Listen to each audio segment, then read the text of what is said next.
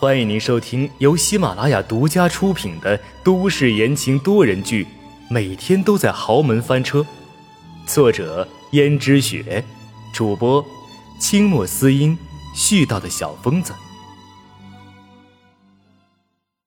第二百九十七章，安排。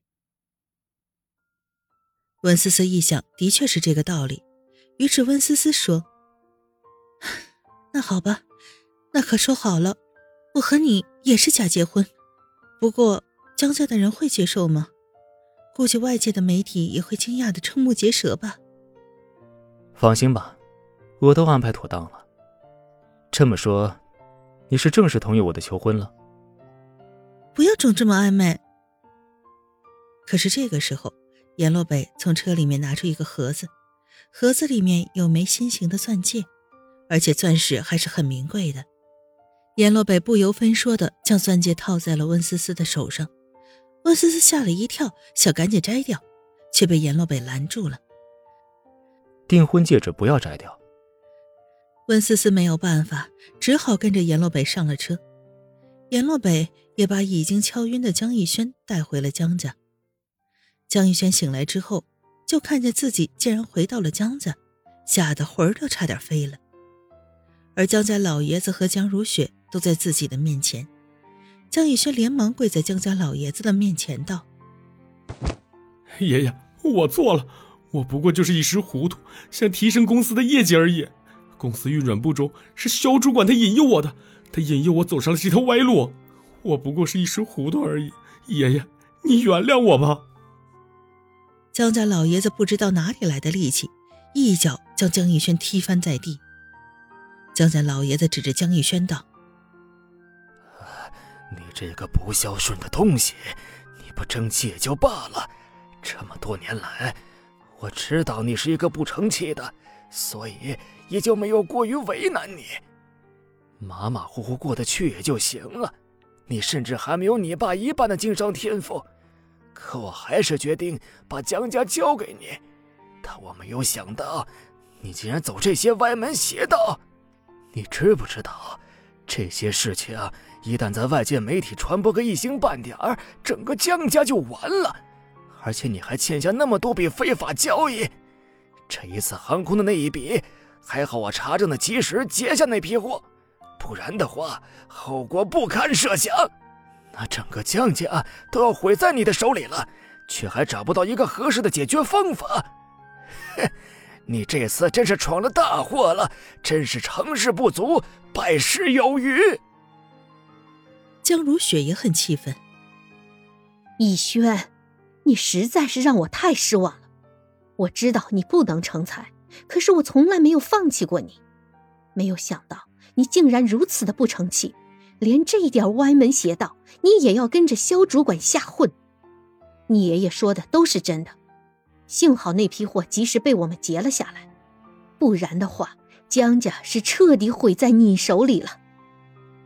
而江逸轩被踹翻在地上，爬起来又跪倒，打着自己的巴掌，打得啪啪直响，道：“是我不好，都是我不好。”都是我偏逆偏心，害了江家，是我的错，都是我的错。你们要怎么罚都可以，只求你们可以消消气。江家老爷子反问道：“消气？现在消气有用吗？最主要的是这件事情要怎么解决？你接了那么多笔非法交易，如果被传出去的话，不堪设想。至于逃掉的税，又要怎么办呢？”逃掉的税，肖主管说补上就好了，一定没有什么事的。刚才我打电话去财务部清算了一下，如果要补上逃掉的税的话，把整个江家卖了都还不够。更何况，你的那些生意谈的都是见不得人的，一旦被查出来，那可怎么得了？江家老爷子第一次感觉到，竟然有如此棘手的问题。而这一切全部都是拜他的好孙子江逸轩所赐。江逸轩也顿了一下，没有想到事情会变得这么严重。现在自己又回到了江家。江如雪说：“逸轩，这一次江家的难关全部都是你造成的。你如果有良心的话，就好好反省一下吧。江家老爷子道：“给我跪着，一直跪在这里，有下人监督着，不准给水喝，也不准给东西吃。要是敢睡着了，就一盆冷水泼上去。”江家老爷子从来都是嘴上的动物，给人不怒而威之感，很少真正的体罚一个人。可见他这次真的生气了，也难怪给江家造成了这么大的难题。如果一个解决不好，就有可能造成江家的负面影响，而这一切的罪魁祸首就是江逸轩，所以江家老爷子又怎么会给江逸轩好脸色呢？更何况，江家老爷子一向最看重江家的产业，把江家的产业看得比自己的命还重要。江家老爷子气冲冲地回到自己的房间，江如雪看到他摇摇晃晃的身影，连忙扶着他道。爸，你要回房间吗？我扶你回去吧。江家老爷子拄着拐杖说道：“不孝子孙，不孝子孙呐！”江如雪一边扶着老爷子踏进房门，一边说：“爸，你小心点儿。”老爷子突然就咳嗽了几声，拿起手帕捂住了嘴。突然，江家老爷子放开了手帕，手帕上竟然有血迹。江如雪看见了，慌得瞪大了眼睛，道：“爸，我送你去医院。”江家老爷子正想说话，又是一阵剧烈的咳嗽，声音很大很大。江家老爷子被送进了医院，整个江家全部的负担都落在了江如雪身上。这下子，江如雪觉得真的是很棘手。这样的情况，首先最重要的要把江逸轩逃掉的那笔税款给补上。至于那些非法的交易，可以伪造成正常的交易，一般只要没有人查到。至于专门查证交易的那边，给他们个大红包也就好了。